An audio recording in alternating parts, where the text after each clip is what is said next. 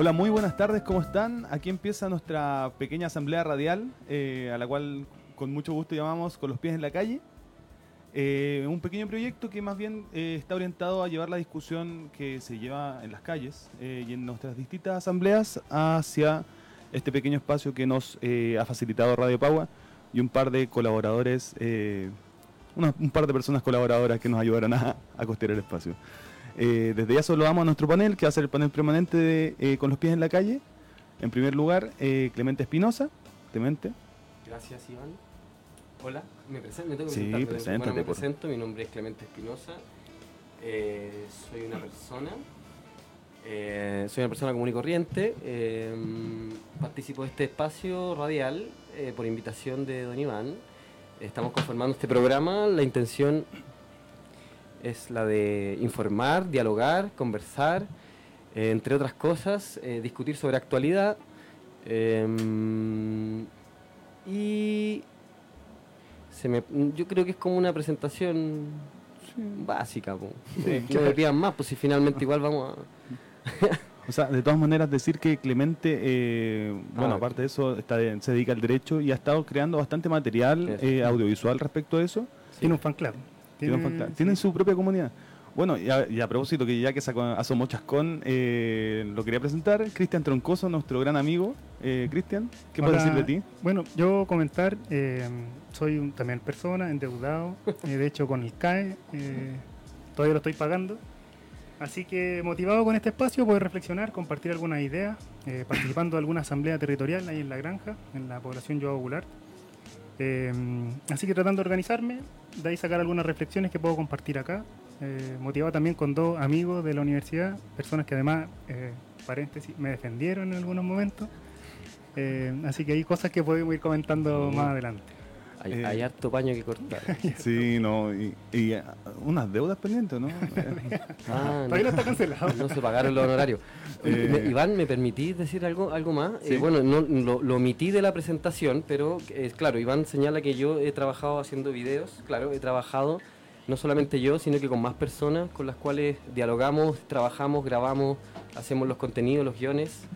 y esos videos, bueno, están en mi página de Instagram, Clemente Espinosa Saavedra, también están en mi Facebook y también en YouTube y se refieren a temas de contingencia, actualidad, eh, muchos temas que se refieren a informativos respecto a leyes, sobre la constitución, sobre otras cosas que son bien interesantes, más reflexiones de tipo personales, eh, entre otras.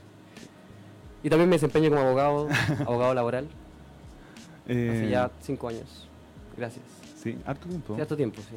Bueno, y por último estoy yo. yo soy Iván Ortiz. estoy, bueno, estoy recién saliendo de la carrera de Derecho. Eh, desde que entré a la universidad, uno más de los movilizados de esos años. Y en general, como ya a esta altura es un histriónico veterano, o sea, un florerito, un florerito con experiencia. Eh, con hartas ganas de comunicar. Eh, bueno, y eso es lo que termina configurando lo que es el panel de, Con los pies en la calle. Con los pies en la calle, entonces, bueno, a, raíz de bueno las introducciones de ambos, de ambos o sea, de los otros dos integrantes, claro que se, se configura con en el fondo de puras personas acostumbradas a la movilización y que a raíz de este que la prensa llamó estallido social, eh, hemos ido sacando distintas conclusiones, distintas discusiones y, también o sea, distintas opciones en el, en el camino que, seguir, en el, que hacer, a propósito de lo que, de lo que depara este estallido. En función de eso, eh, nosotros vamos a funcionar eh, con una tabla. ¿Por qué? Porque estamos enamorados del formato de la asamblea. Eh, y, a propósito de eso, claro, o sea, tenemos que fijar punto en tabla para ordenar la discusión, o si no, todo sería una bolsa de gatos. Nuestro primer punto en tabla es la acusación constitucional, o las acusaciones constitucionales. Ah, las dos. Sí. No, sí, claro que las dos, porque, bueno, ahí vamos a desglosarlo un poco. Eh, y lo bueno, y anunciamos los otros dos, eh, al menos más que nada para que la gente no se nos vaya, nuestros dos auditores, nuestras madres. Eh, nuestros otros dos puntos en tabla son el hackeo a las Fuerzas Armadas o al ejército, no, es propiamente al ejército. Sí, al ejército. Y cómo va el proceso constituyente. Así que como ven vamos a estar hablando bastantes cositas, algunas más densas que otras, y algunas que, bueno, tienen mucho más que desglosar. Oye, y al final, eh, vamos a. O sea, siempre en la, en la asamblea uno participa, comenta, pero se cortan cosas, o sea, se definen algunas cosas. Aquí vamos a hacer ese ejercicio o, o hasta dónde llega la asamblea. O sea, yo igual he ido a asambleas muy poco productivas, debo decirte. O sea, no, no, pero claro, claro. O sea, el ideal de la asamblea es que también adopte algunos, algunos acuerdos o ciertas deliberaciones, como las llamamos en este espacio, eh, que justamente son lo que vamos a, a tirar para el final, po, respecto de cada tema en particular. Eh, ¿Les parece si partimos con, eh, con, el, o sea, con las acusaciones constitucionales? Démosle, Vamos. Ya. démosle. Bueno, a propósito de, eh, a propósito de eh, los acontecimientos que ocurrieron inmediata- inmediatamente después del estallido social, es decir, eh, la violencia popular que se alzó de- de- después de, de- o sea, después de las primeras manifestaciones, de las evasiones y demás. Eh, claro que el, el Estado y el, o sea, el, el- propiamente el Poder Ejecutivo eh, respondió con bastante fuerza y bueno, no pasó hace tanto tiempo, respondió con un toque de queda y sacando a los militares a la calle. En razón, en razón de eso, y, bueno, y no solo en ese periodo, sino que hasta, hasta, hasta ahora mismo han ocurrido una serie de vulneraciones de derechos humanos eh, por parte de los agentes del Estado, y es, por esas, es por esas vulneraciones que, el, que distintos organismos, eh, bueno, y, en particular los parlamentarios, han impulsado eh, distintos mecanismos para sancionar esto, para sancionar a los responsables de estas vulneraciones. En particular, eh, algunos parlamentarios impulsaron la acusación constitucional en contra del exministro del Interior Andrés Chadwick y el ¿Sándwich? Sandwich, Sandwich, es que no, no sé cómo pronunciar esos apellidos lindos. Y, y el lastimosamente actual presidente de la República, Sebastián Piñera. Eh, pero claro, eso, o sea, más que la acusación, porque las acusaciones ya se encuentran, ya, ya cada uno encontró su resolución. Pero eh, mi primera pregunta, o, la primera, o lo primero que somet- sometería a discusión acá en el, en el panel, es eh, ¿qué es este mecanismo de la acusación constitucional? Porque tiene un procedimiento, tiene unos objetivos muy claros también y que en el fondo también delimitan nuestras expectativas respecto del, respecto al mecanismo y que en la prensa como que se anduvo manoseando un poco eso, haciéndole pensar a algunas personas que quizás la acusación constitucional era un era era el, el único era un era un fin. Mm, como Cuando- que nos sal- como salvaría, no sé. O sea, para nosotros, como, pero Sí, al parecer fue para, otro lado. Pero o sea, bueno, o sea, más que más que darnos la paja legal de explicar el mecanismo en detalle, eh, explicar que bueno, eh, su regulación está contenido en los artículos 52 y 53 de la Constitución y delimita un procedimiento bien claro que en el fondo son más bien obstáculos que, que, que, que se, que se ponen, eh, o sea, más que obstáculos. eh, ¿Cómo podrías definirlo tú, Clemente? Ya que tú hiciste, un video al respecto. Eh, no alcancé a hacerlo. Ah, No, no alcancé a hacerlo, lo iba a hacer, pero no, no, no me dio el tiempo para hacerlo. Eh, bueno, sobre la... Esto es un adelanto entonces. ¿eh? No, porque ya pasó, ya pasó la, la primicia, pues ya era. Ya era, o sea, eh, murió Chadwick y Piñera subsiste. Yo creo que yo creo que estuvo más o menos coordinado los tiempos, es decir, eh, sacrificamos a Andrés Chadwick eh, a cambio de salvar a Piñera, po. en el fondo. Sí. Eso eso fue lo que pasó. Eh, en cuanto a la forma, eh, hay que saber quién presentó ambas acusaciones constitucionales, po. o sea, fueron bien estuvo bien metido el Frente Amplio, entiendo, en la presentación de ambas, eh, y el Partido Comunista. sí.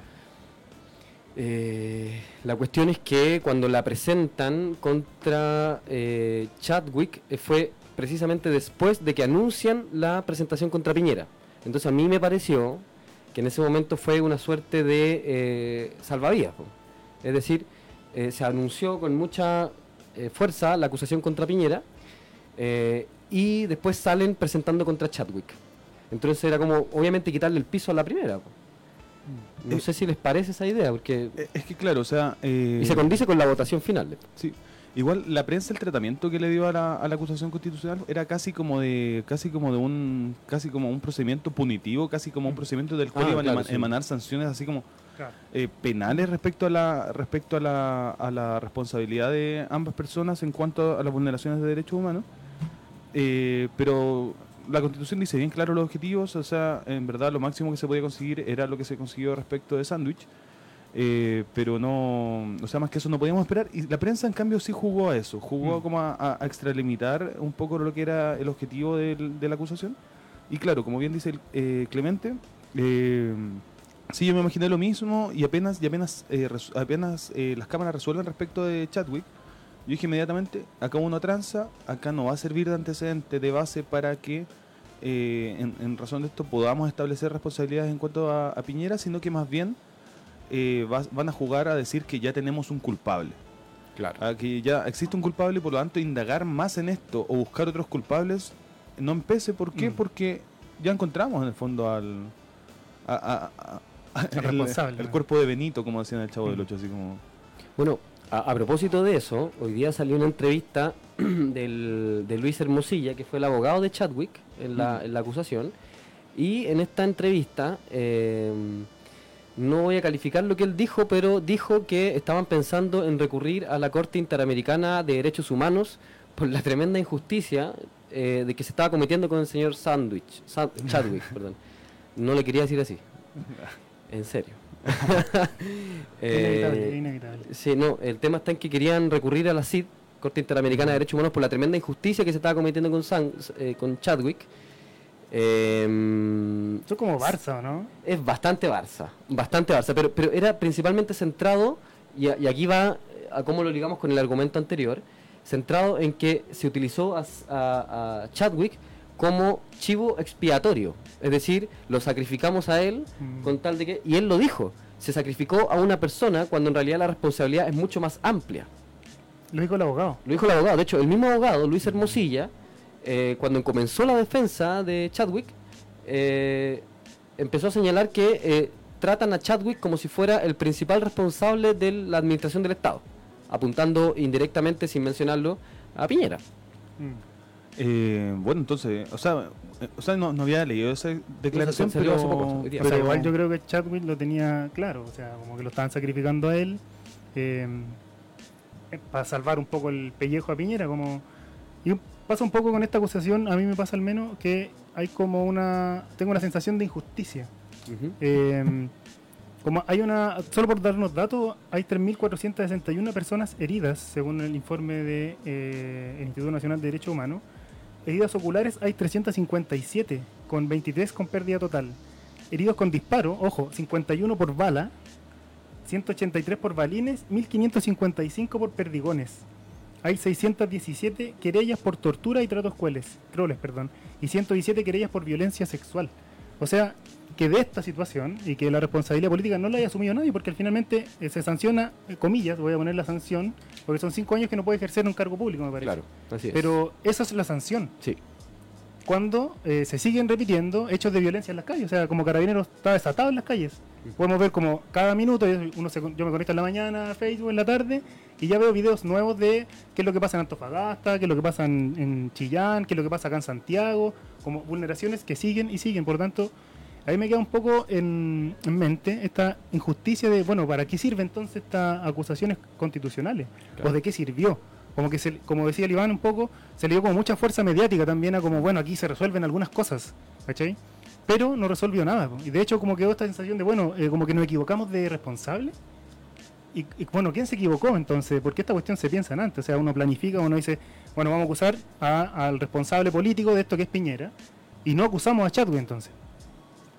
Y ahí como que se, ahí hay un enredo, yo creo, eh, táctico eh, de quienes hacen esto, o más bien prestándolo un poco sabiendo que tampoco iban a tener la fuerza para votar a Piñera, como pasó pero o sea, eh, igual eh, esto esto deja, o sea, eh, lo que acabas de decir desnuda dos cosas. O sea, primero que, en primer lugar, que el mecanismo no, en el fondo no sirvió para frenar la represión desmedida y las vulneraciones. O sea, en ningún caso, por porque incluso si llegara a algún grado de resolución, se detuvieron estas vulneraciones. Mm. Y por lo mismo, obviamente a pesar del objetivo político de inhabilitar a Chadwick por cinco años, eh, no se cumple con el objetivo de que cesen eh, las vulneraciones, las mutilaciones y demás.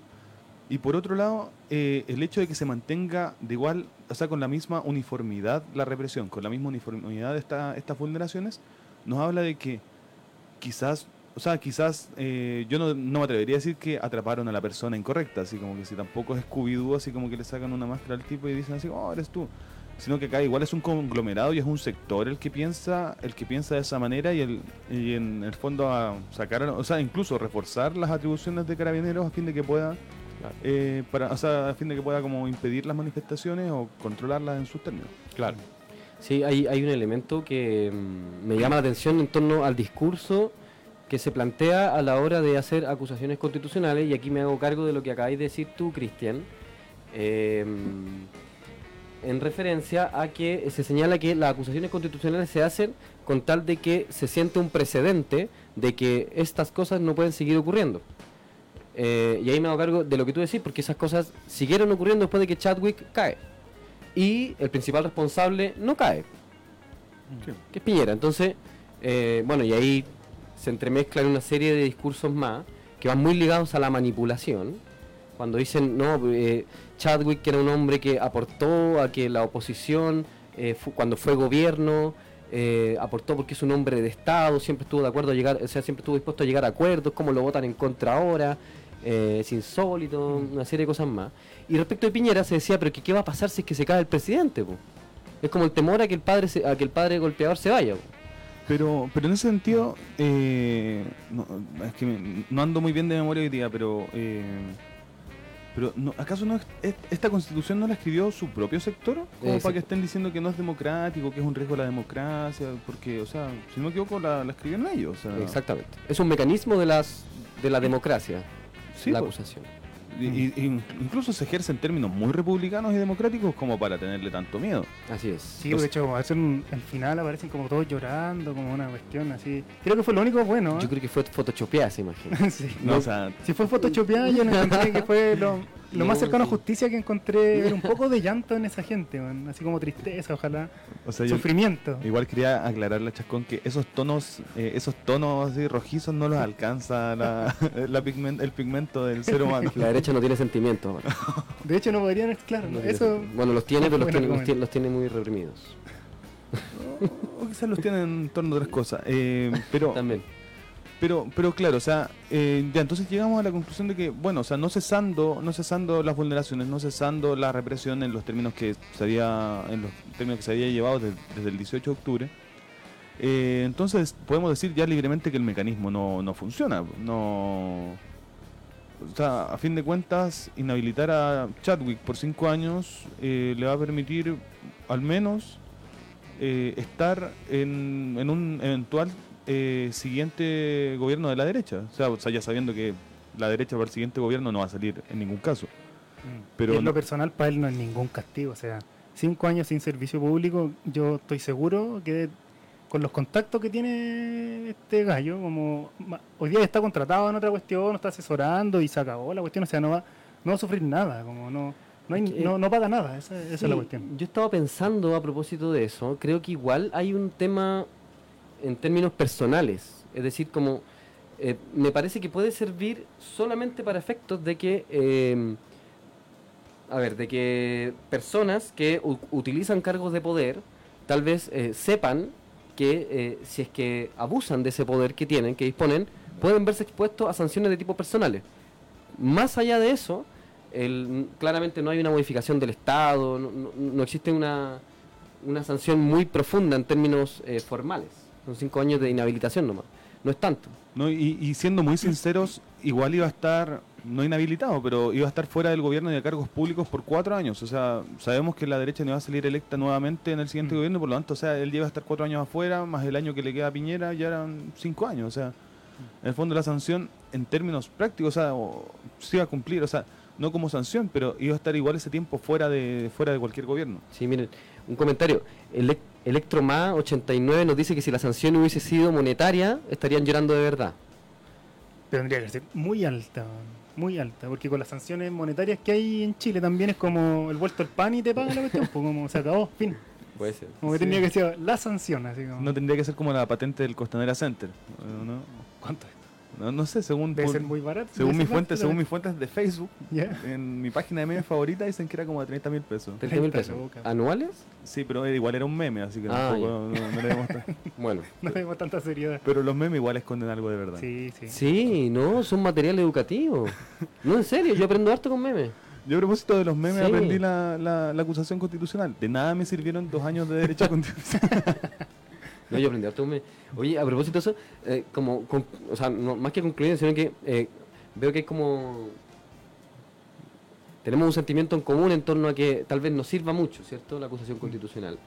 Eh, no obstante eso, porque claro, la, clase política, como se le llama, efectivamente tiende como a, resguardarse a sí misma con tal de prevalecer en el tiempo, ¿cierto?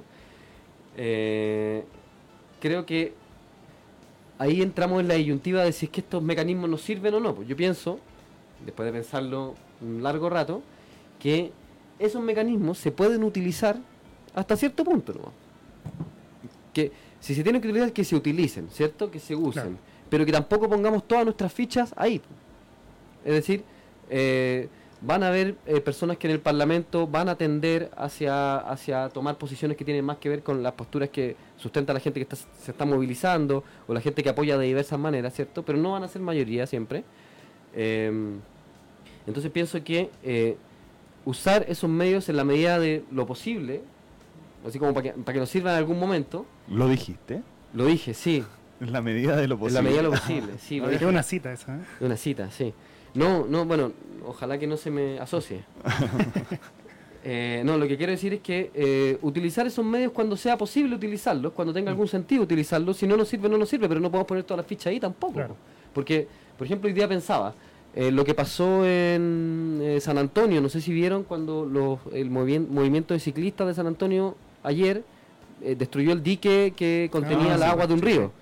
Entonces eso es una cuestión que el, pueblo toma por sus propias manos la solución del problema, ¿cierto? Cuando no es la institucionalidad la que eh, permite resolver esas cuestiones, ¿cierto? No estoy diciendo nada más que eh, en la, lo digo en general, no en cuanto a las acusaciones constitucionales, que en cuanto a la institucionalidad expresada en este caso la acusación constitucional, podemos confiar de vez en cuando, pero es como sabemos que no podemos ahí tener todas las fichas puestas. Pero si cae uno, cae otro, tampoco me parece que sea como, como una resta. Es decir, igual me parece que está bien o que es necesario que establezcan responsabilidad en algún momento. Mm. Pienso yo. Y el pueblo en San Antonio destruyó los diques que contenían el río y finalmente el río siguió su curso normal. Me parece que es un punto muy importante señalar que lo hicieron por sus propias manos. Yo lo quería agregar como punto de tabla, pero pero estaba muy muy dispersa la tabla. Sí, lo poníamos. Eh, ya, o sea, pero importante mencionarlo. 15 de diciembre de 2019 que se agrega al acta que Clemente con unas vueltas más dice guillotina para Chad. No, lo dijo, o sea, el, ejemplo que el pueblo tome justicia por sus manos. El ejemplo del dique no, no es gratuito, o sea, no, no, ahí no, no, no nos podemos Oye, igual expresa otras cosas, yo creo. Por ejemplo, eh, teniendo un presidente, no sé cuánto era el porcentaje de aprobación, ¿se acuerdan? 4.6. 4.6. Como teniendo un presidente con esa aprobación, era como llegar y votar, como ya, ya estaba en jaque. Era como la acusación constitucional era llegar y votar y que viniera otro proceso, no sé, hacer elecciones, no sé cuál qué es lo que vendría después de ahí, como no sé quién quedaría en ese cargo. Eh, y creo que le hace un gran favor, un gran salvavidas a la democracia cristiana y parte del Partido Radical. Como con esta jugada, esta votación que hacen y salvan a Piñera. Como me parece igual que, no, más allá de que, claro, este hecho ya sucede, pero creo que también nos llama un poco a tener ojo en cómo se está cómo se comporta estos partidos, eh, como el Partido Radical, como más encima que tuvo un quiebre ayer, apareció Juan Antonio Gómez diciendo algunas cuestiones, la Juventud Radical se tomó la sede o mandó un comunicado, una, o una de las dos. Eh, entonces, yo llamaría un poco a que esto también nos permita, al menos, ya que eh, no fue como quisimos, para decirlo así, a tomar un poco reflexiones de, bueno, cómo se están moviendo los partidos y cómo se van a mover también. Que creo que es una cuestión que ya sabíamos de antemano. Yo, eh, tengo, yo tengo una duda, quizás le va a restar un poco de seriedad antes de que continúes, pero... pero este problema es serio, Iván. Sí, perdóname, es que, no, es que es una duda seria también, pero... Dale nomás. ¿Qué edad tiene efectivamente la juventud radical? Ah, buena pregunta. Buena pregunta. Yo también iba a pensar qué tan, qué tan radical es esa juventud radical. que radical significa que va a la raíz. Ah, ya. Juventud significa, no sé. Ya. Ya, pero ya puedes continuar. o sea, hablemos de eso mejor. ¿no? Eh, o sea, quiero un poquito más. claro, o sea, eh, por memes también me enteré de que Blumel, claro, o sea, lo vieron saliendo como de una reunión con personeros del Partido Radical y que eso antes de, de, que, de, que, de, la, votación, de la votación, eh, claro, ya te condicionaba un poco más, más o menos para dónde iba el tema.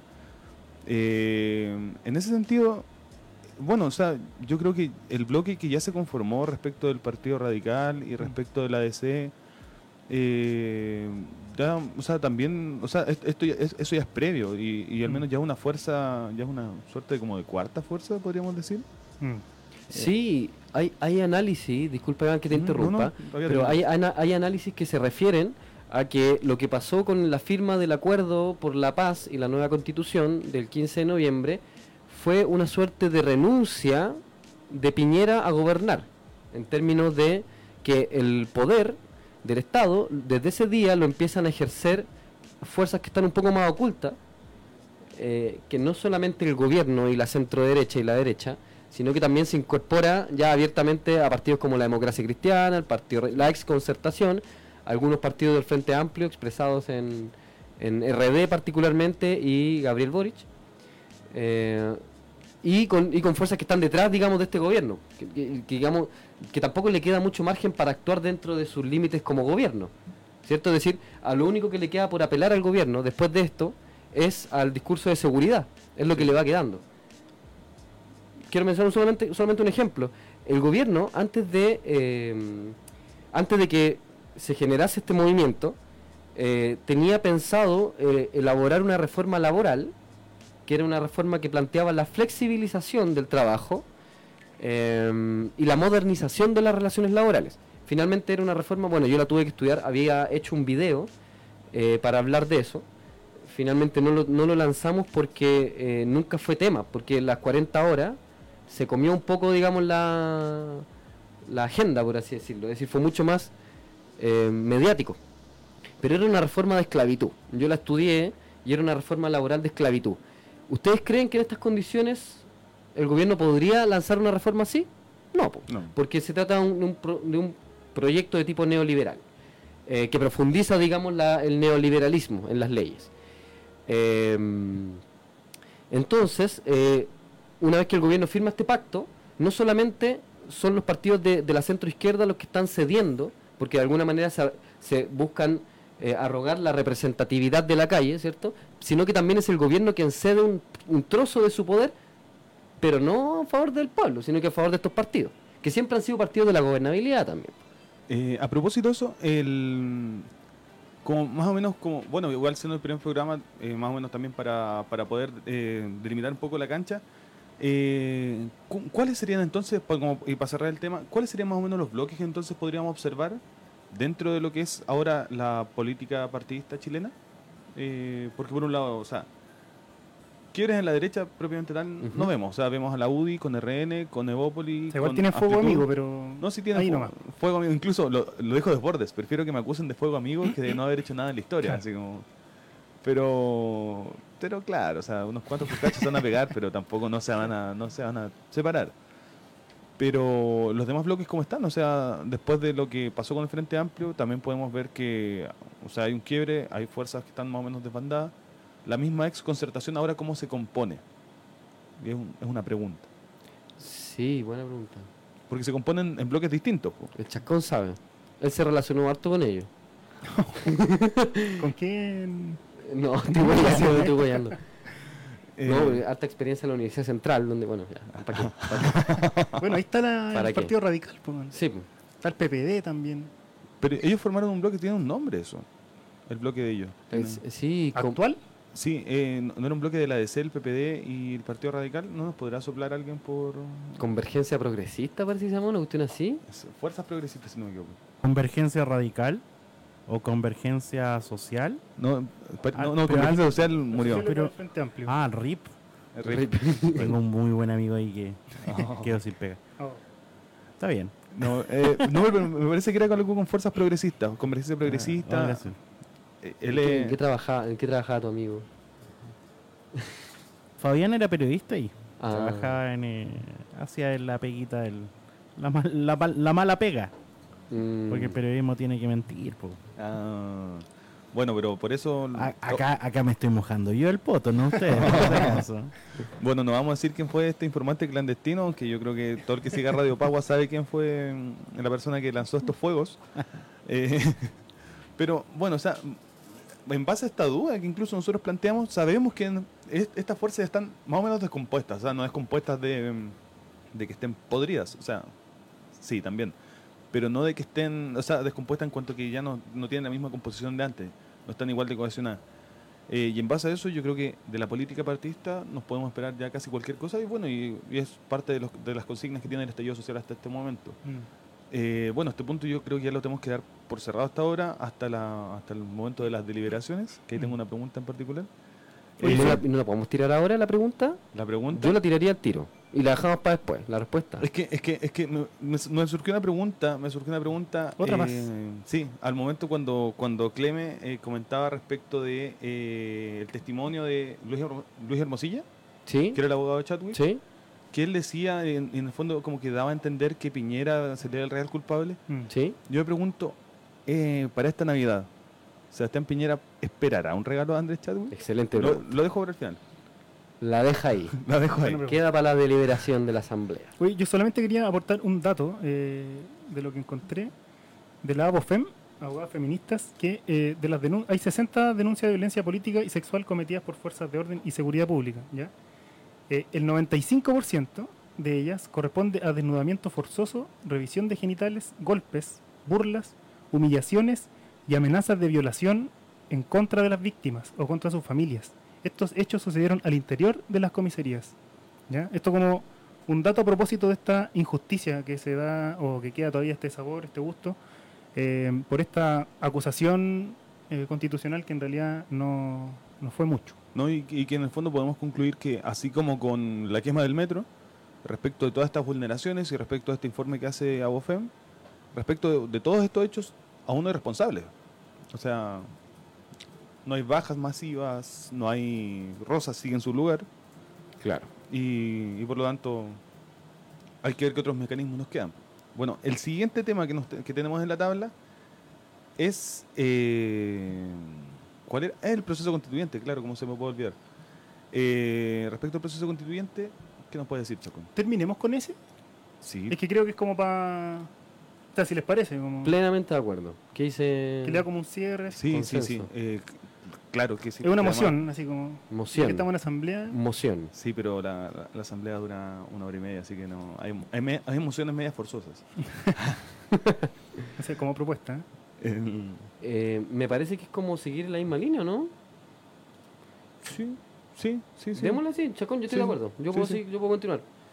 ¿Les parece? Bueno, eh, pasamos al otro tema entonces. Sí. Bueno, se, eh, se publicó eh, hace, desde ayer, ayer se empezó a publicar un hackeo, eh, un hackeo masivo a los correos electrónicos de importantes eh, autoridades del ejército de Chile.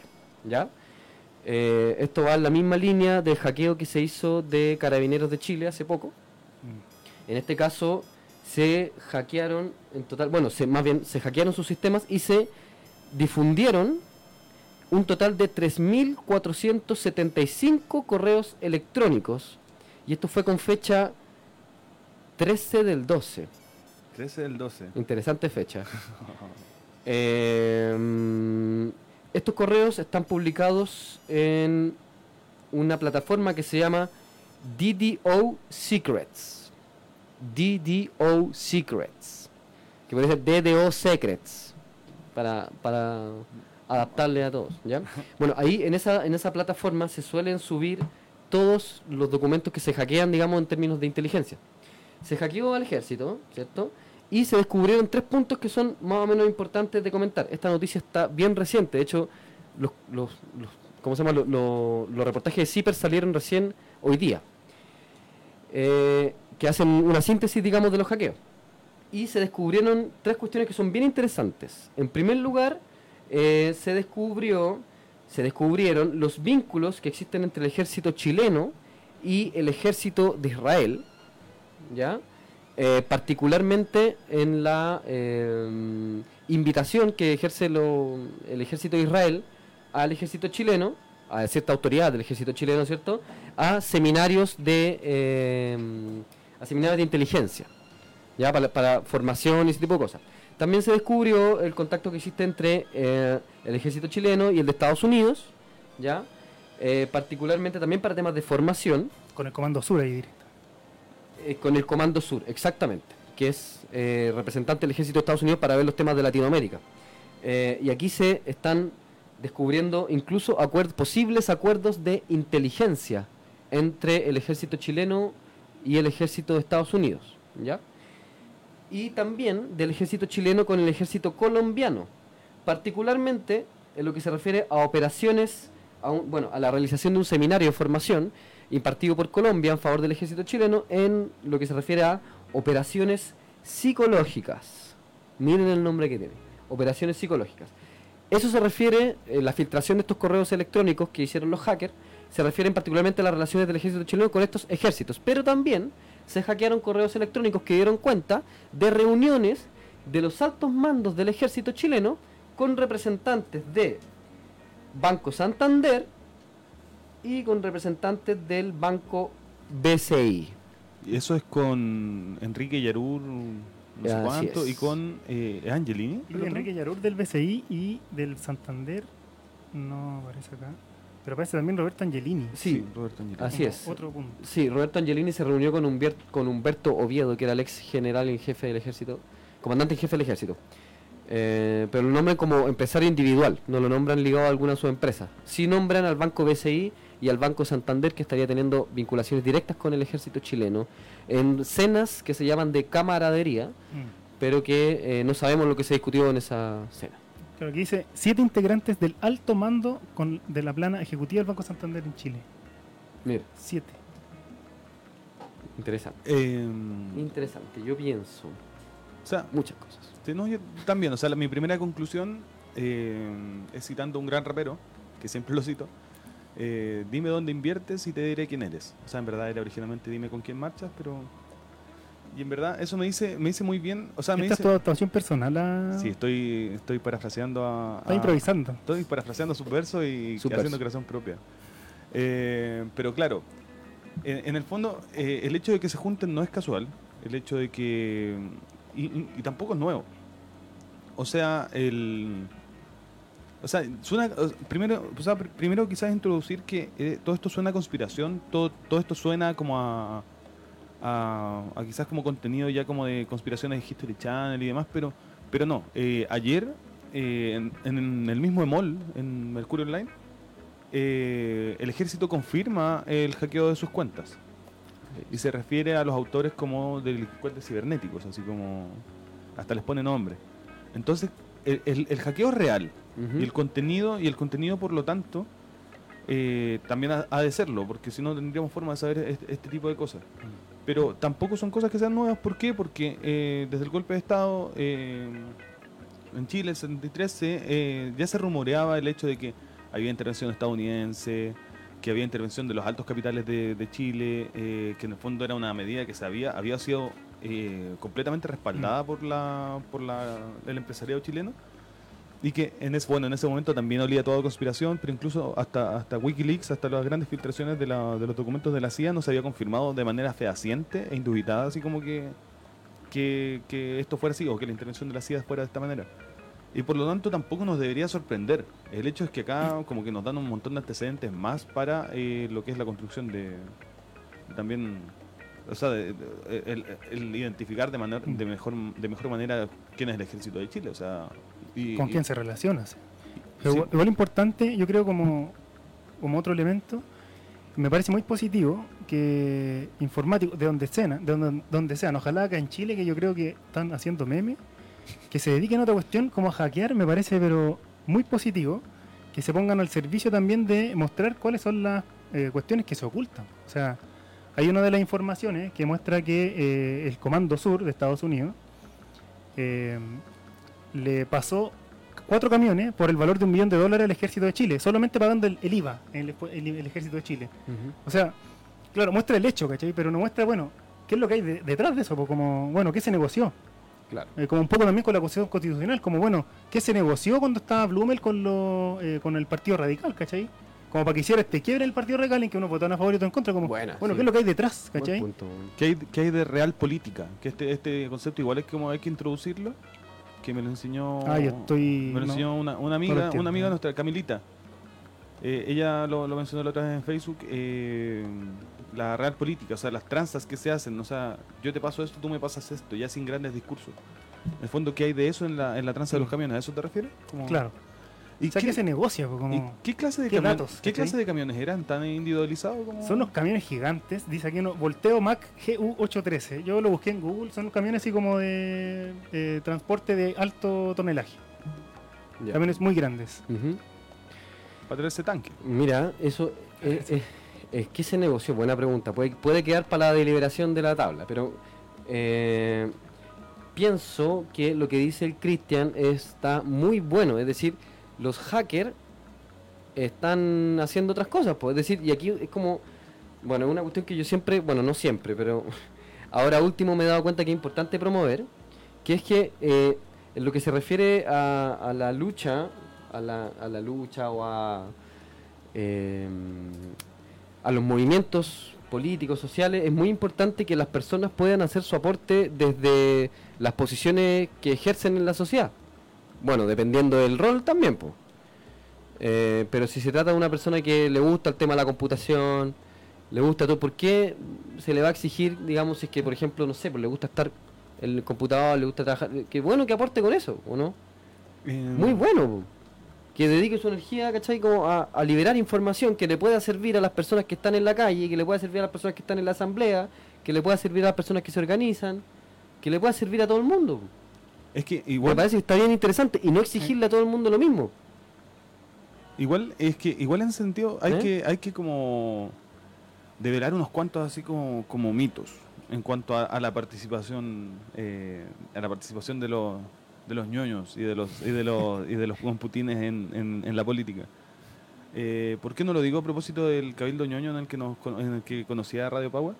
Sino que lo digo a raíz de que de que hay toda hay toda una cultura web hay toda una cultura, eh, en especial de las personas que están más especializadas en, en computación, en cuanto al software libre, eh, interesante. la, libre interesante. la libre información y eh, en la utilización de motores de búsqueda independientes.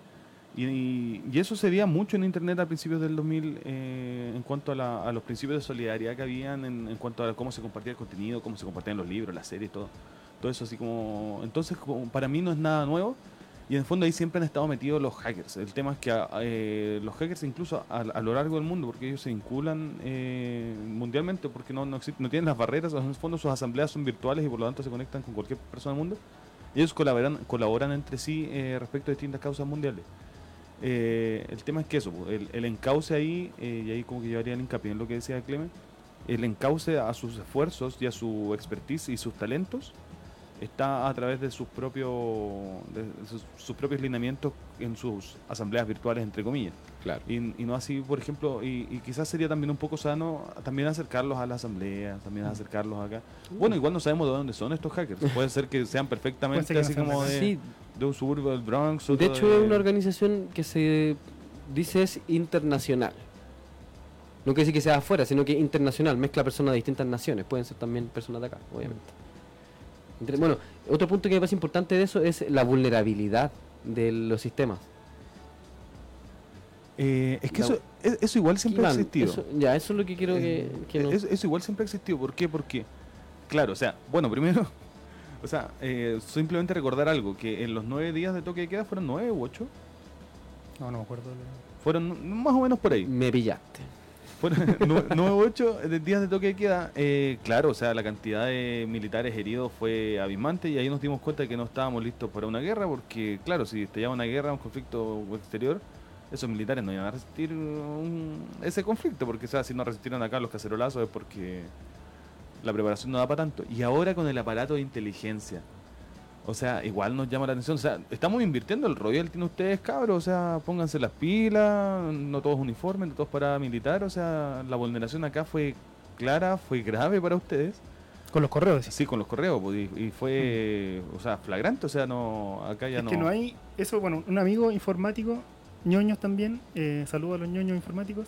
eh, me mencionaba que no hay sistema informático seguro, como todo es vulnerable. Mm. Como no hay como una super encriptación, ¿cachai? Eh, me imagino que esta experiencia también de hackeo al ejército de Chile fueron experiencias de hackeo en otros países también y que Seguramente. como que se han eh, perfeccionado también. Eh, Eh, ¿puedes, así que decir, como es. ¿Qué puedo decir que? pu- ¿Puedes decir el nombre de tu amigo o solo se identifica con decir con como un nick? un ñoño informático. ñoño informático, ñoño informático. 1945. Jeje. No Claro. estudió la central. Ah, ya, ya, ya, no lo conozco. Bueno, mal- no más Universidad Central. Pero sí, ya demasiada Universidad Central acá. Oye, espera, déjame. Quería eh, lo- los. eh, No, bienvenido todo quería de la dos, dos datos que delante me, me pasé. El- los camiones son camiones como tipo camiones tolva, grandes. No son de, de una supercarga. Eh, eso uno. Y lo otro es que la empresa con la que se hace la transacción en Chile es Salfa. ¿Cuál Salina de es? Fabres. Fabres creo que es, la, es el apellido. No tengo idea, estaba tratando de buscar ahora si encontraba como algún lazo, así como un chatbot por ahí, así como de gerente, pero no encontré. Eh, ¿Algún pero? Es, la empresa que lo trajo, es la empresa que trae esos camiones acá a Chile. Ya. Mira, bueno, yo creo que la, para la próxima sesión de, de esta asamblea vamos a, a- Yo creo que podríamos ahí dar un pequeño tiempo pa- para decir que podemos que podemos investigar respecto de Salfa. Claro. Eh, pero eh, para seguir con el tema como de las Fuerzas Armadas, porque ya no solo el hackeo, sino que además son sus relaciones, eh, y yo creo que uno de los puntos centrales y uno de los ejes centrales del estallido social fue sí o sí eh, el que en, anteriormente se haya, se haya develado el tema del Milico Gate, del Paco Gate, y que sin eso el estallido social no hubiera sido el mismo, porque o sea, la deslegitimación del uniformado cuando sale a la calle a reprimir, o sea, la gente ya los odiaba, o sea, Claro. o sea, cuando salen a la calle la gente ya los odiaba pre- previamente, o sea, no salen, no salen, a- no- no- el, odio no es nuevo y por lo tanto la deslegitimación ya, ya, ya viene a ser ya casi histórica, o sea, o sea, se está construyendo ese relato, o sea, como bueno, a pesar de a pesar de que en toda la historia existen como 27 masacres del ejército chileno su propia gente, pero pero en lo actual, en lo actual es demasiado eh, reciente y demasiado grave el, el hecho del- de, los, de los grandes desfalcos. desfalcos. Eh, Respecto a eso no salió nada en los hackeos, no salió... No hay información, o sea, bueno, hay, hay información que se refiere a los actos del general Oviedo, el general el Humberto Oviedo, que él es el antiguo gen- em, general direct, no, em, general en jefe de las fuerzas, Comandante jefe. comandante jefe de las fuerzas armadas. Eh, Oviedo está vinculado, claro, en estas filtraciones y ahí aparece que este tipo se iba, eh, gastaba plata al Estado en viajes de lujo con su señora, entre otras cosas. Ah, ya. Pero, Pero, sí, sí, está vinculado también. Es decir, salió información referente a. Salió información referente a- al fraude. Sí, pero sí, o sea, pero mm, Bueno, y, y ojo, en uno de los viajes, y esto, esto es una parte bien interesante que aparece en el reportaje de Zipper, eh, en uno de los viajes, que parecía ser enfachado un viaje casi de placer del señor Oviedo, eh, participa él de ciertas reuniones con el comando, ¿cómo se llama? Sur. Con el comando sur, que es la, la facción, digamos, del ejército estadounidense que se encarga de los asuntos de, de Latinoamérica. Y se dice que en una de esas reuniones, no lo pudieron comprobar en el reportaje por lo menos, eh, pero sí hay, sí hay indicios, hay un, hay un par de correos electrónicos donde aparece un posible acuerdo, ahí donde se filtra el acuerdo de inteligencia entre el ejército chileno y el Estado y el de Estados Unidos. ¿qué nos O sea, hay una mezcla, imagínate, hay una mezcla. En un puro viaje este tipo desfalca al Estado en, en- en- en su propio beneficio y en el mismo viaje cierra un acuerdo de, de- de inteligencia con el ejército de Estados Unidos, o sea, dos pájaros de un tiro. o sea, Es, eso es el Estado chileno. o sea, mi, mi paranoico ser ya como que no sabe cómo pa- a dónde dirigirse, así como Sí, si digo, si digo, oh, estos corruptos robándose el dinero, o incluso ya hilando, hilando ya, yéndome ya en la paranoica y, y aplicándole al fofeo, eh, ya pienso, ¿y si, y si se simula el, desfa- el, de- el desfalco o el viaje de placer a propósito de ocultar la reunión? Bueno, ahí, ahí las conclusiones pueden ser muchas, pero en lo concreto, Ves que ocultarla, ocultando mandando correo. Como, sí. como, ¿Qué tan oculta es eso? Como si te coordináis por correo. Claro. Como, Sí. No había ganas de ocultarla, yo creo. O sea, no mucha, no, no, es- no es una información secreta. o quizás se está tampoco. actuando sobre seguro en cuanto que no, no te pueden vulnerar el... A lo mejor iba por la Eso. calle, ¿cachai? Paseando, no sé dónde andaba, como el lugar exacto, por Miami, así con, con, con unos chorcitos, una toalla. Y se encontró con el otro loco y hicieron negocio ahí, po, como- Puede ser, Puede ser, pues. puede ser. Se encontraron en un... Uy, tú soy. Ah, no, ya. Claro. Oye, tú soy del Comando Sur. así. Comando Sur. En un bar, en un bar.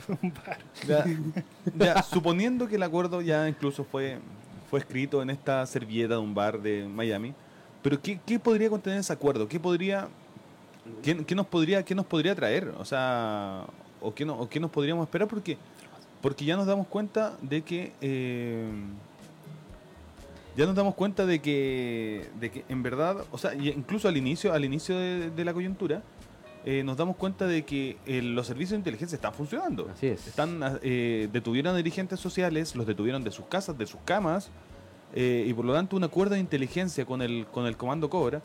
eh, o sea, ¿qué más nos podría traer? O sea, nos podemos esperar como más investigación así como compartimentada, más desapariciones, así como, o más, o más secuestros, así como... Bueno, si es que se puede profundizar, yo creo que, el- bueno, no podríamos leerlo directamente, ¿qué es lo que dice? El correo electrónico donde se filtra el acuerdo dice, el acuerdo se encuentra en su última fase de revisión en el Pentágono, según información del G2 de Army South.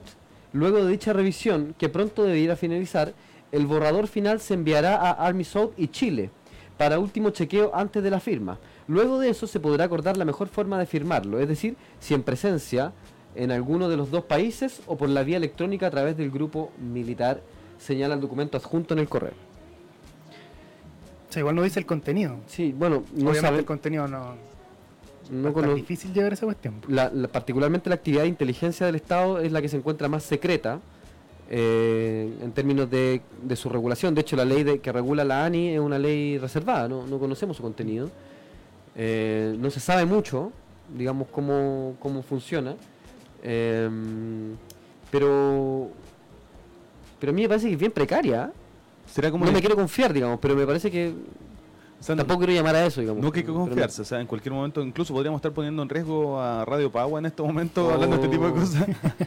Pero Citamos así, pero ojo, ¿ah? No le tenemos miedo a nada. Eso. a esa, esa. Pero el, el- pero será, o sea, igual yo sí pu- pudiera pensar que sería como esta esta inteligencia chabacana de lo que fue la filtración de carabineros, de que en verdad su la pre- el, el principal contenido que, que tenía era eran publicaciones de Facebook, así como Exactamente. memes, así como casi como me Mercurio, así como así como me Mercurio señalaba como un grupo, un grupo terrorista por incitar a no, no sé, pues así como Bueno, yo con esto me, me la juego, me la juego en una posición. Creo que la mm, es más avanzada la inteligencia de ciertas empresas privadas que del Estado chileno. Me la juego. sí, igual igual acá el, Compañías de teléfono, particularmente. Igual el, el acuerdo el acuerdo es con es con Estados Unidos, o sea, un, un animal de la inteligencia. O sea, ahí se movía. Por lo Estados mismo se Unidos, tiene que firmar ese Israel. acuerdo. Estados Sí. Unidos, Israel, ahí. O sea, el Claro, sí. mismo, el de misma OTAN finalmente. Sí. Como no está hablando de otra cosa el ejército. como- Exacto. Creo que ver unas cuestiones. eh, uno, como destacar un poco el trabajo que hace CIPER, que siempre como sale con estas investigaciones eh, que son bastante precisas. Eh, y por otro lado, mencionar un poco a propósito de este eh, proceso en el que estamos avanzando, también el proceso constituyente, donde eh, que yo creo que es necesario preguntarse la gente que está en la Asamblea, lo que estamos pensando en este cambio constitucional, bueno, ¿qué modificaciones vamos a realizar a, las Fuerzas Armadas, como al, al ejército, a como qué cosas habría que hacer ahí para evitar todas estas cuestiones, o sea, desde los desfalcos, estos acuerdos como de inteligencia con el con la OTAN finalmente, no más allá del Comando Sur en particular, o Israel. Como que creo que eh, mezclando un poco los temas, que viene también después, eh, ¿qué cambios habría que hacer? Y eso creo que voy a dejar la pregunta abierta, eh, al ejército. Yo creo que hay una sola posición, que es que se vayan a Chiloé todos con los realistas. Chiloé es realista. Oye, hay, hay un... ¿Ah? Antes de responder, hay, una- hay un comentario. Este bandido nos dice, por eso en Cuba los milicos no pueden tener vínculos con turistas. A propósito de la, de la privacidad y la compartimentación. Creo que por ahí puede ir. Ya, Sí. Eh, ¿Qué hacer ahora con el ejército? O sea, la, la demanda histórica, al menos como, como del sector. Supresión, po. eh, o, sea, o la demanda histórica del sector es más o menos Ejército como. del pueblo. Sí, pues, o sea, como escalafón único y democratización de las Fuerzas Ah, Armadas. Eso, claro. eso es como lo que más se ha hablado en cuanto a. Como lo más institucional, digamos. Incluso, yo debo decir que en el, en el, en el, en el primer cabildo de mi barrio, de, de mi querido barrio República, eh, cuando hablamos de, en mi mesa, hablamos de, de, de qué queríamos en el fondo a propósito del estallido social, era, y bueno, era en pleno época de toque de queda y demás, era claro, o sea, escalafón único y democratización de las Fuerzas mm. Armadas, porque esto ya no podía suceder de nuevo.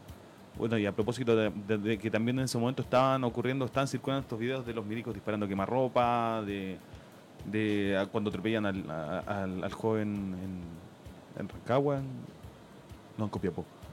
Entonces, claro, o sea, la gente se estaba planteando nuevamente, replanteando el, rol de las Fuerzas Armadas mm. y también cómo funcionan. O sea, claro, que hay mucha gente que quisiera como que no, no, existieran o que ya no se invierta más en ellas, pero, pero por lo pronto y en lo inmediato, yo creo que esas han sido como las demandas que más, más serias que se han levantado. Eh, no sé si en otros cabildos se hayan, se hayan discutido, no sé si en otras asambleas se discutan, no sé cuál es la posición como oficial quizás de las asambleas autoconvocadas, que bueno, que también sé que se está recién formando esa, ese tipo de coordinaciones. Mm.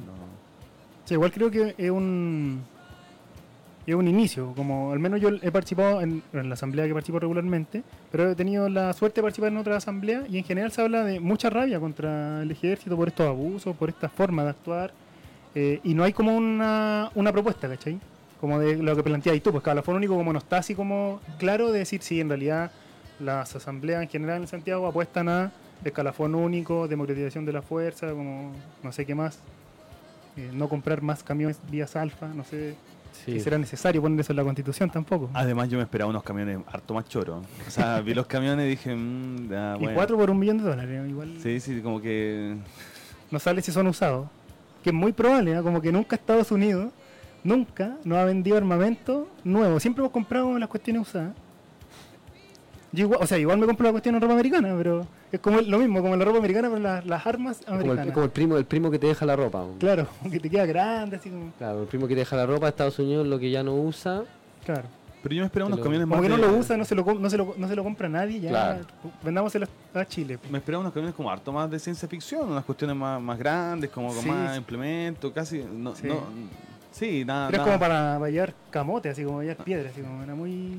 Eh, pero esos, esos paquetes sirven para voltar el paro de los camioneros, así como. Así como, no queremos una nueva constitución. De hecho, fue un camión parecido al de Antofagasta, fue el que eh, que tiró que tiró rocas para como un corte calle. ¿Lo vieron en ese ah, video? Verdad, sí, sí, ya, fue un camión igual, fue un camión tolva. A lo mejor ahí está el, el ejército. De hecho, al principio de la, de la investigación que hizo CIPER, aparece que eh, habían militares que estaban en grupos de WhatsApp y que por redes sociales llamaban a Así tal cual lo hice acá. Eh, a la insurrección. Así. ¿Qué? No, no estoy inventando nada. Esto lo dice apareció eso, apareció Aparece así tal cual que estos grupos, que había gente en grupos que estaba llamando a movilizarse. Así, mira aquí dice. A esos registros sumaron evidencia de participación de los miembros del ejército en grupos de WhatsApp, desde donde se convocaban protestas y posteos en redes sociales de soldados que llamaban a la insurrección. Sí. Sí, porque esa, esa es la forma precaria de inteligencia que tienen ellos. Es decir, buscan en redes sociales lo que dicen sus... ¿Quién le pone me gusta? Digo? Claro. Ah, le, puso, me encanta. Como... Así es, se, nos cortó la, eso, pero ahí volvimos.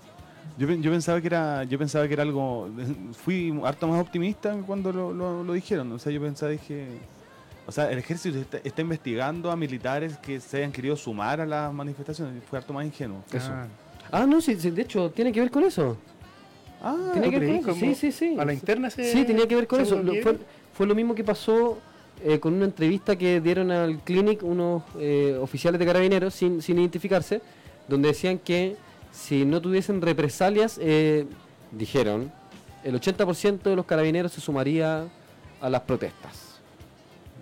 Mira. Según la encuesta. Según la encuesta hecha por él mismo, con sus propios medios. Y un anónimo, encima. pero, un pues, anónimo. pero un caballero anónimo bastante... Y seguramente al Clinic le interesa promover ese tipo de ideas también, pues si recordemos que el de Clinic mm. Igual... es de la democracia cristiana. Pues. Claro. ¿Sí? Sí, no, no, no. ¿No era laguista? No, no, de, de, ese, mm. claramente.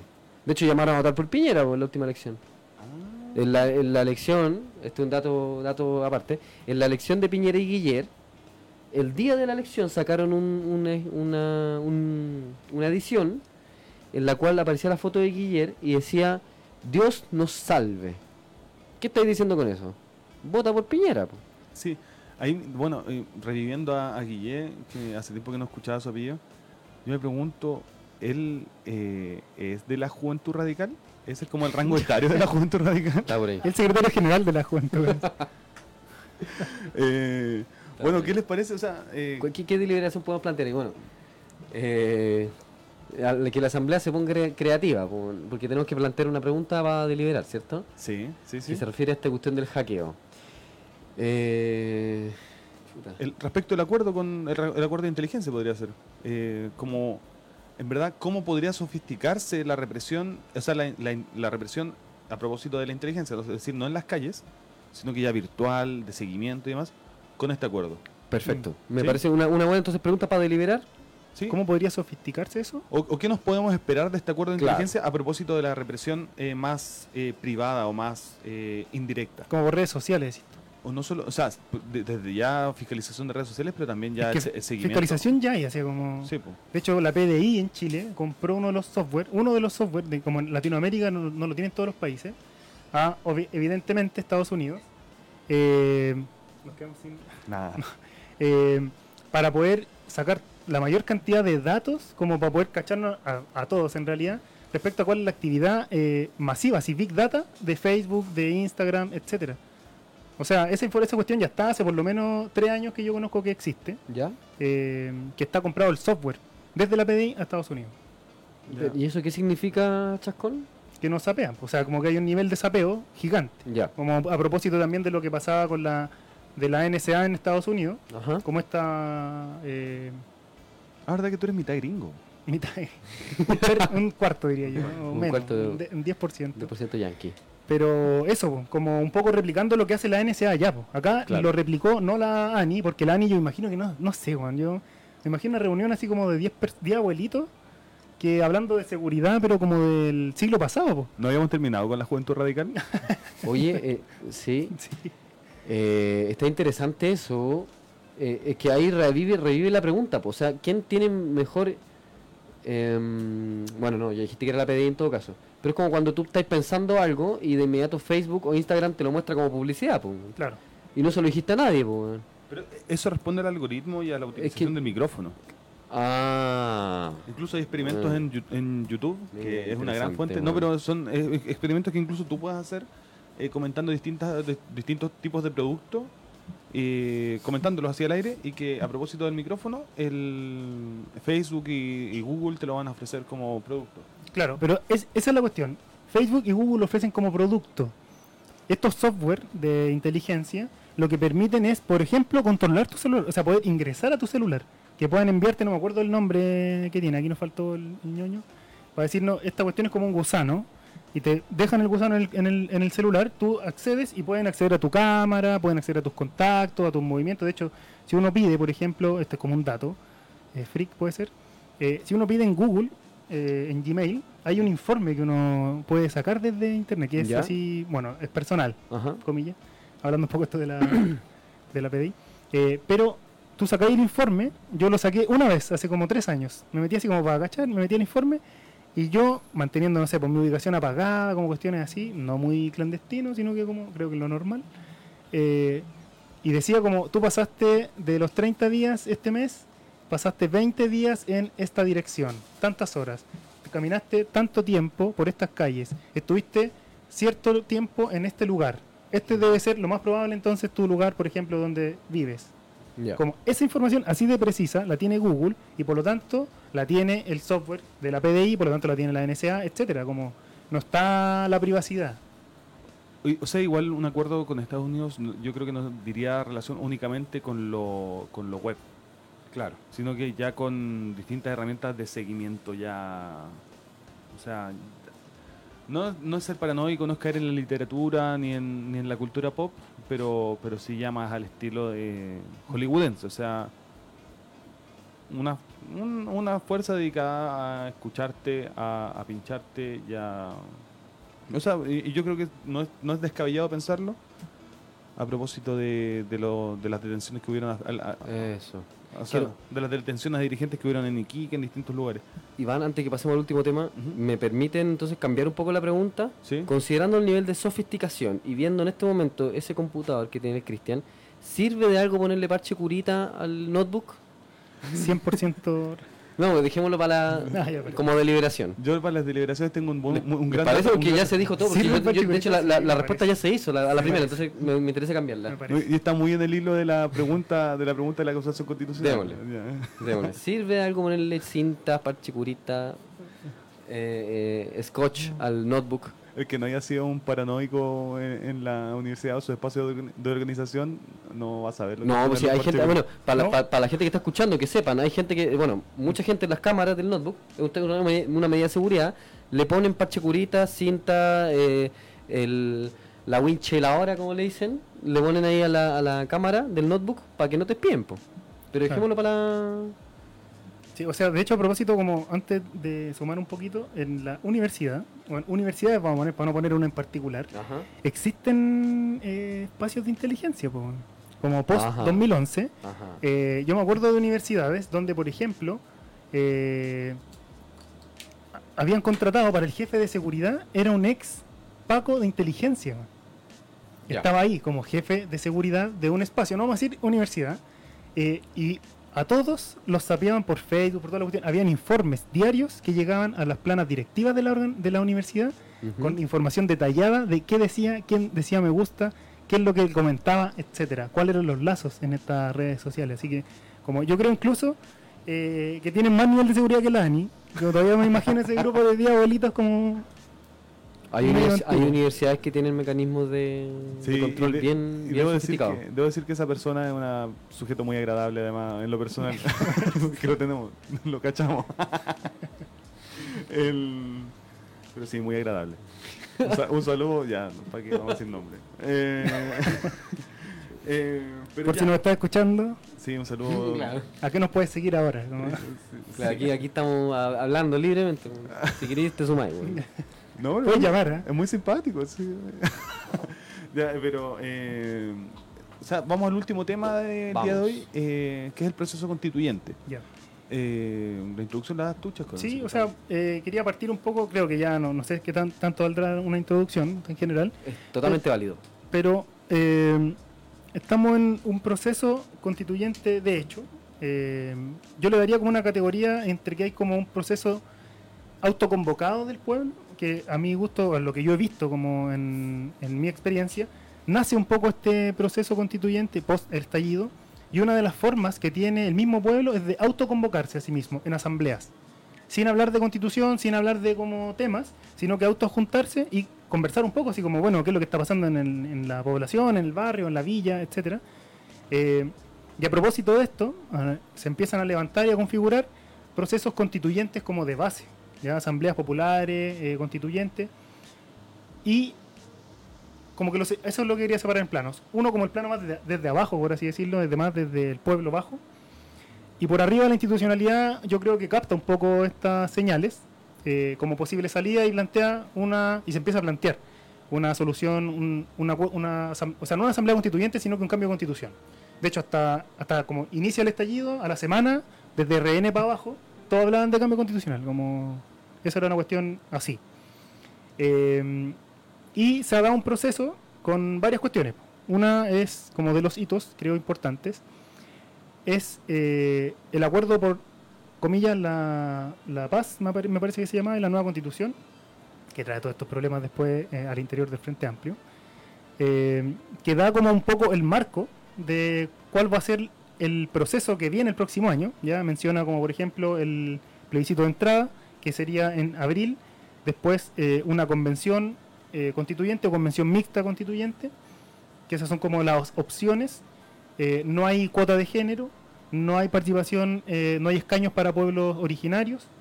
Hay un quórum de dos tercios, me parece, para los acuerdos, no me acuerdo si generales, bueno, para los acuerdos, No, todo lo acuerdo. todo. todos los acuerdos Sí, de dos sí. tercios. No se me va a ir algo. Y me acuerdo que hay un plebiscito de salida, que era como ratificar, pero completo el texto. Así es. No hay como por artículo. De hecho, no hay, no hay el pueblo en, en- en- en el proceso, no participa de si hay como no acuerdo en algún punto, sino que se aprueba el texto en general. Sí, eh, respecto a hacer, hacer una pequeña acotación en cuanto al número de constituyentes, porque claro, nos ofrece eh, la, la convención mixta, que en verdad eh, no hay que andar mucho en ella, porque muy poca gente irá a votar por ella, que es eh, una parte parlamentarios y otra parte eh, convencionales constituyentes, o sea, convocados para eso, que serían como los representantes para discutir una nueva constitución, y la otra es la convención constituyente a secas, que esa estaría compuesta por 155 miembros, es decir, el mismo número que los diputados... Eh, la, misma forma de elección. sí, la misma forma de, elección, pero que distintos académicos han dicho que ese número para un proceso constituyente no basta. Como diría Franco de Vista, de Vita, no basta. No basta. Muy poco, muy poca gente. ¿Por qué? Porque en base incluso a, operaciones... ¿Estás poniendo en la lista a, Franco de Vita? Franco de Vita? Después, ah, yo creo que podríamos cerrar con Franco de Vita. No, pero no, no, no, se puede, no se puede. Pero el... Alberto Plaza, entonces. No, ya, pero, eh, pero eh, incluso en cuanto, algunos académicos, en cuanto a aspectos netamente técnicos de eficiencia electoral, sostienen que para un proceso constituyente es muy poco 155. ¿Por qué? Porque eh, en base a una cuestión que se llama Seat Vote Equation eh, y la Cube Law, si no me equivoco, que es como la ley del cubo, que en el fondo son unas operaciones eh, que te permiten medir el número de representantes en base a número de habitantes por el territorio. Algunos dicen que es la propuesta de Jaime Baza con dos compañeras es de 266, debería ser el número ideal. 276. 266 para, para, el, para este proceso constituyente, a fin de que estén la mayoría representados, o sea, la mayoría del pueblo representado, y eh, la propuesta de unidad social también lo aumenta harto. La propuesta de unidad social lo aumenta en 89 personas en base a operaciones similares y lo aumenta a 244. Es decir, entonces en términos de representatividad, si sabemos que los diputados no han dado abasto y que además eh, al final, una vez son electos, se mandan solos. Eh, claro que esta propuesta como que se queda un poco coja ahí, aparte de no eh, admitir como cuota de género ni cuota de pueblos originarios. ¿Cuándo se vota? Se vota en abril. No, no, no. ¿Cuándo, ¿cuándo se vota el proyecto de ley del acuerdo? Que, se, que, establece ah. todo el mecanismo. O sea, ya se hizo en la, comisión técnica. Sí, ya, ya, ya, ya salió una parte. Esa es, una, es, una, es la propuesta. ya, salió, ya, salió, Pero que baja del mismo marco. Como no, excede eso. No, claro, no habla de pueblo originario. De, Dicen que el 28 de diciembre debería estar pues, lista la propuesta técnica. Ya. La propuesta técnica y de ahí cuando se vote, no sé, pero según el acuerdo por la paz, tampoco debería haber una votación. O sea, la votación debería ser unánime. Claro. Eh, Ahora, mañana pasa comisión. Sí. Mañana pasa comisión. Y sumo a esto que eh, hay puntos de eh, donde no hay acuerdo. ¿ya? son tres. Desde como la oposición, hablamos como de la institucionalidad de, arriba. ¿ya? la oposición, los quórum, respecto a los quórum, no hay acuerdo. ¿Ya? Respecto al artículo 189 para crear la convención constituyente, todavía no hay acuerdo. Y el plebiscito de salida.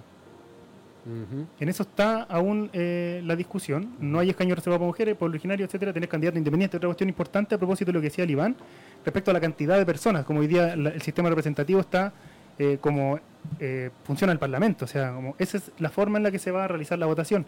Y aquí quería tirar dos cuestiones. una, el, a propósito de esta como oposición y oficialismo, que la derecha dice que esta cuestión eh, el acuerdo de la comisión técnica o el, insumo se aprueba en general. No hay como, no vamos a discutir sobre los tres, sobre los tres, perdón, dos tercios, no vamos a discutir punto por punto, sino que se aprueba o se rechaza y por lo tanto volvemos a la misma constitución, así como está amenazando. Eh, y ahí, por ejemplo, el Partido Socialista, eh, comillas socialista, Leonardo Soto dice, tenemos mucha preocupación porque la derecha sigue cerrándose completamente a hacer algunas decisiones que son necesarias para esta nueva constitución eh, y asimismo la UDI, como Juan Antonio Coloma, le responde, eh, los partidos firmantes mandataron a la Comisión Técnica a redactar el acuerdo, por lo que se comprometieron a aprobarlo como un paquete indivisible. Mm. Hoy, en forma inexplicable, buscan alterar el acuerdo, refiriéndose como a la oposición, agregando temas que no estaban incluidos en el acuerdo original. Ya es evidente que algunos sectores de izquierda están dispuestos a incluso se caiga el acuerdo es momento de que cumplan su palabra sin peros ni excusas. Mm. Así está eh, la oposición como contra las cuerdas un poco, porque el acuerdo se puede caer. en eso está. En, esa fragilidad está el avance de este cambio constitucional, como en lo, en lo, legal, ¿cachai? Porque, sin embargo, eh, creo que en, en, paralelo y desde abajo el proceso constituyente está de hecho. Como las asambleas están discutiendo qué cambios hay que hacer en la constitución, como más allá de que, claro, todavía esté esta discusión arriba, como, bueno, el acuerdo, no el acuerdo, los, dos tercios, que obviamente se topan, ¿cachai? Pero creo que hay que mirarlo eh, por separado. O sea, claro, o sea, yo en, o sea, me tocó hacer varias charlas respecto al proceso constituyente en estas últimas semanas, o sea, ya meses. Y, y, claro, lo primero que yo decía apenas salió el acuerdo por la paz es que el acuerdo por la paz no es distinto a ninguna de nuestras pancartas. O sea, el acuerdo por la paz es una declaración y listo. O sea, yo dije siempre que en cualquier momento se podía caer porque para, para hacer carne, para hacer realidad, tenía que estar ser incorporado mediante reforma y que para eso iba a haber pelea y por lo tanto podía caerse y podía fracasar en cualquier momento. Y, y claro, o sea, lo que dices tú de que eh, en el fondo hay como dos hilos en, en este proceso constituyente, eh, porque por un lado está la cocina arriba y abajo estamos los ratones eh, sacando el queso, sacando trocitos de pan y, y, y construyendo nuestro, nuestro propio mono al final. Y, y, y, eso no es raro, y eso no es ajeno a, un proceso constituyente porque finalmente igual el poder constituyente radica en, en, el pueblo siempre. Y siempre va a ser así, o sea, así se originaron incluso las primeras constituciones. ¿Me permiten? Eh, yo quería decir algo breve. Primero, yo creo que no va a haber nadie que esté dispuesto a cargar con el haber eh, matado el acuerdo. Políticamente no hay nadie que esté en condiciones de decir yo no firmo este acuerdo, sea cual sea. Eh, sí. Y eh, brevemente la consulta municipal, porque hoy día culmina, eh, me parece que otra de las expresiones que bueno que estaba incluso zanjada antes de que se firmara el acuerdo. O sea, esta fecha de la consulta municipal por la nueva constitución estuvo resuelta mucho tiempo antes de que se firmara el acuerdo. ¿Qué pasó? Que cuando se firmó el acuerdo muchas municipalidades se bajaron. Entonces no todo el mundo tiene acceso a votar en la, en la consulta municipal y además se, se suma a eso que eh, hay preguntas que son comunes a todas las municipalidades, ¿cierto? Pero hay muchas otras que no. Y que ahí eh, los alcaldes, sobre todo los de derecha, metieron mano así ya como, como quisieron. Como lo que pasó en Las Condes, me contaba sí, sí. O sea, pasó en Las Condes y pasó en La Reina, donde, donde la única, había solamente una opción de decir sí a condenar la violencia y los saqueos. no, no había no. Solamente podías votar que sí. Y si no votabais que sí, el voto era nulo. Y si votabais nulo, te iban a. No valía el voto. no, claro, era difícil votar otra cosa. No, y en las, condes que preguntaban a propósito de aumentar las facultades de los guardias municipales, a, fin, o sea, a propósito que pudieran eh, detener autos en movimiento y reprimir manifestaciones para que los carabineros puedan dedicarse a la prevención del delito. O sea, ya descabellado. La vienen ahí fofeando. Oye, ¿y ustedes votaron? Yo voté, sí. ¿Votaste? Voté. Eso online. eso es compartimentado. Bueno, yo voté. Yo igual me costó votar porque en, mi, donde yo vivo, la, alcaldía de la democracia cristiana, entonces se imaginan las preguntas. Tampoco, tampoco eran tan, tan tiradas para la democracia cristiana. Entonces Puta, bueno, si es que no, no, no asumía ahí una de esas posiciones, te anulan el voto. Es, que, es que me imagino, me imagino una, me imagino una papeleta de la democracia cristiana. Ah, no, Así como insufrible, la, la hice cortita. ¿Estás de acuerdo con esto? Me abstengo. me, resto. de, todas maneras me, amarilla. Claro. Me amarilla. Claro, me, me gustan las dos posiciones. Debería haber así como un poco de la una y un poco de la otra. Mm. Algo así, man. Pero... yo quería comentar algo como a, propósito del proceso que creo, creo que va más, o sea, un poco picando fino, pero para abajo del proceso de cambio constituyente, eh, lo que yo he visto y he podido experienciar en las asambleas ha sido una alegría enorme por parte de la gente. Alegría. Como una alegría y un entusiasmo, y una esperanza de, de cambio, como un despertar muy real, como muy, no, muy masivo, así como no digo que el 100% esté, pero la gente que está está muy esperanzada porque le ha traído cambio significativo en su vida diaria, como más allá de que, no sé, siga el capitalismo, etcétera, explotando, venga la crisis ecológica, etcétera, ¿ya? Eh, en su vida diaria con los vecinos y vecinas ya han cambiado cosas. Como hay territorio, por ejemplo, donde estoy yo, eh, participando, que es la ayuda ocular en la granja, eh, donde se han hecho por primera vez pasacalles, como hay actividades culturales, hay foros, como hay espacios de discusión, espacios de autoformación, y la gente en general está muy contenta con ese proceso. Como más allá, y, y, incluso, mira, muy crítico todo lo que está haciendo, se está haciendo como por arriba. El acuerdo por la paz, para donde estoy yo al menos, fue una traición, fue, son los vendidos de siempre, etcétera. O sea, el Frente Amplio, eh, si es que existía alguna posibilidad de estar ahí en la granja, en mi opinión, murió. Eh, entonces como que se han dado cosas positivas, no porque se, se esté muriendo Frente Amplio, sino que digo porque siento que las personas están tomando una posición mucho más activa. Eso. como sí. mucho más activa de sí mismas en el proceso. ¿cachai? Como yo estoy haciendo esto, yo me estoy formando de esto, yo estoy opinando de esto. Y como para darle otro, otra vuelta, eh, respecto a los acuerdos como de la Comisión Técnica y este acuerdo que, que ya está enmarcado en el Acuerdo por la Paz, eh, se rechaza también la forma. O sea, la forma y el contenido. La forma de la cocina y el contenido de que no incluya como estas cuestiones que ya dijimos, que no tenga... eh, a los pueblos originarios, que no sea paritario, ¿ya? que no tenga participación de independientes real, que no que la, votación, por ejemplo, no sea de tres quintos en vez de dos tercios, eh, y que existan plebiscitos intermedios, porque si no lo que va a pasar en este proceso va a ser que nos van a pasar una cuestión y vamos a tener que aprobar o rechazar. Y lo que han dicho ya es que si rechazamos, bueno, volvemos a la constitución actual, ¿cachai? La constitución de Jaime Guzmán. Y eso yo creo que es eh, una cuestión que hay que poner ojo y ahí creo que el único como eh, espacio que ha planteado un poco una propuesta, que me lo mencionó el Iván, que ha sido unidad social, que incorpora estas cuestiones. Como no digo que sea el acuerdo perfecto, pero creo que es el único espacio donde se han mostrado un poco de que sea plurinacional, de que sea paritario, de que exista participación de independiente real, de que exista una votación de tres quintos, de que existan plebiscitos intermedios.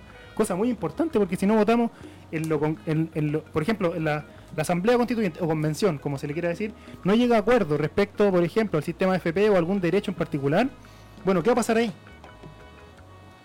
Ahí es cuando yo al menos creo y que, eh, que hemos compartido, es el pueblo el que tiene que decir. Ese, esa discusión se tiene que bajar y tiene que ser un acuerdo en un plebiscito intermedio. Como que son elementos que hay que tener en Eh, consideración. En- la deliberación. Sí, en ese, en ese sentido, o sea, como para cerrar un poco el tercer tema, eh, ya que eh, se nos acaba el tiempo. eh, claro, o sea, eh, finalmente las personas nos hemos visto ah, expuestos a formas de solidaridad a las que no estábamos acostumbrados y que en el fondo también nos damos cuenta de que el ejercicio del poder constituyente quizás eh, conlleva a- al ejercicio también o a la construcción de algo que algunos quizás llamarían poder popular.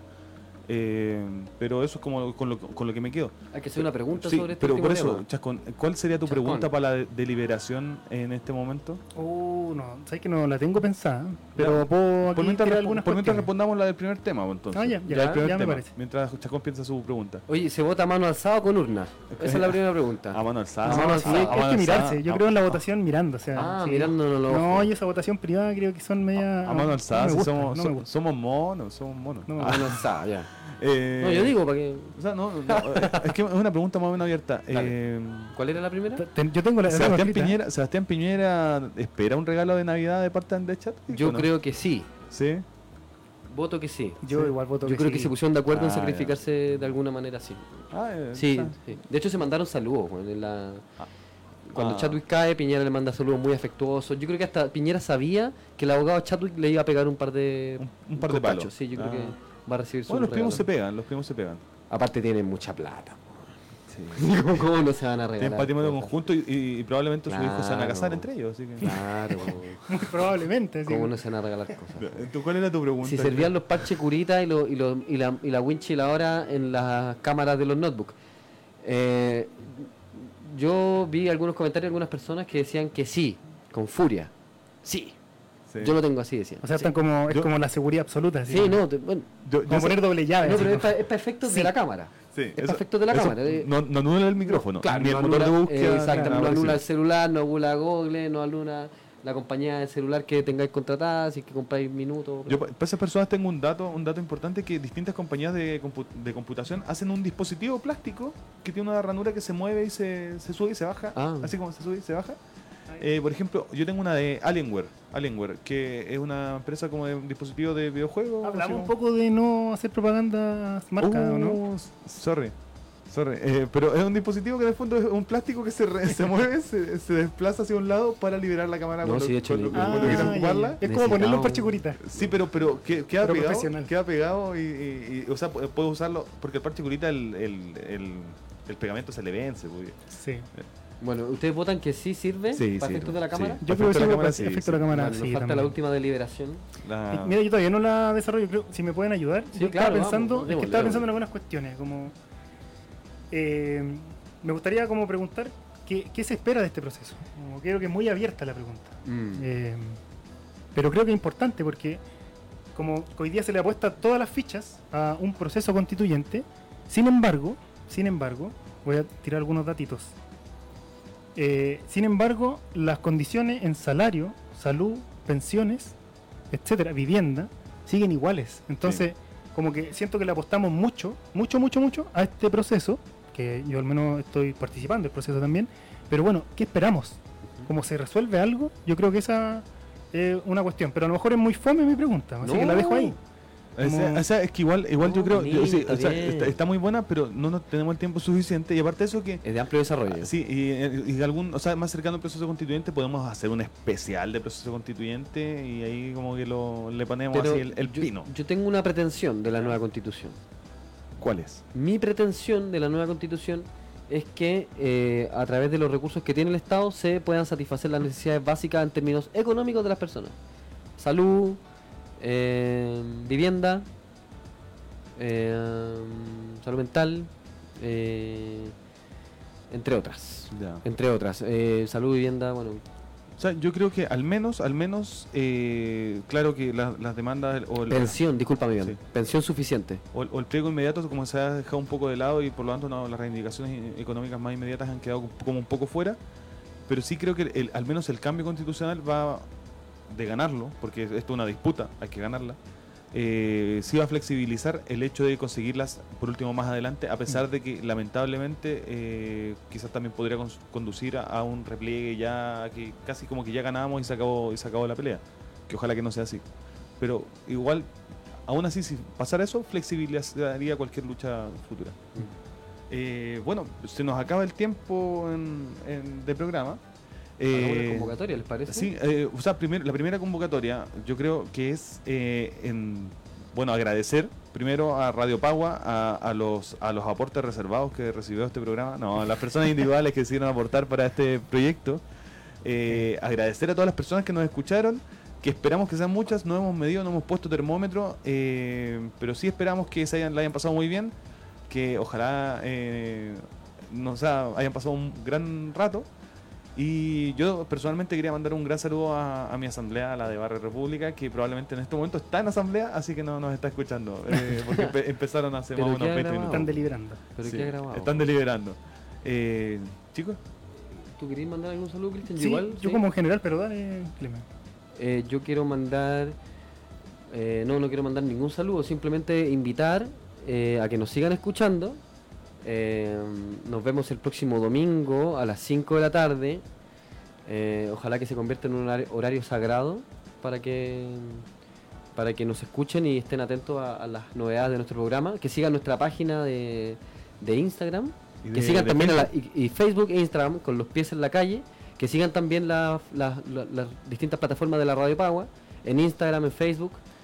Eh, y que nada, pues nos vemos el próximo domingo a, a las 5 de la tarde eh, eso. Tenemos temas toda la semana, así que. Toda la semana hay demasiado la, idea un poco. Hay demasiado esta actualidad. Yo, como quería eh, dar un saludo como a las distintas expresiones que ha tomado esta, esta movilización. Eh, creo que estamos en un proceso muy bueno. Yo también me siento muy esperanzador. creo que lo comparto eh, comparto eso y creo que este espacio de programa, la idea es poder conversar, reflexionar de los temas de actualidad y sobre todo con este proceso que estamos viendo, como creo que el programa también nace un poco de eso.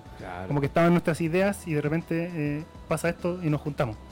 Así que como saludar también el espacio, agradecer a Radio Pagua y que el próximo domingo nos podamos juntar.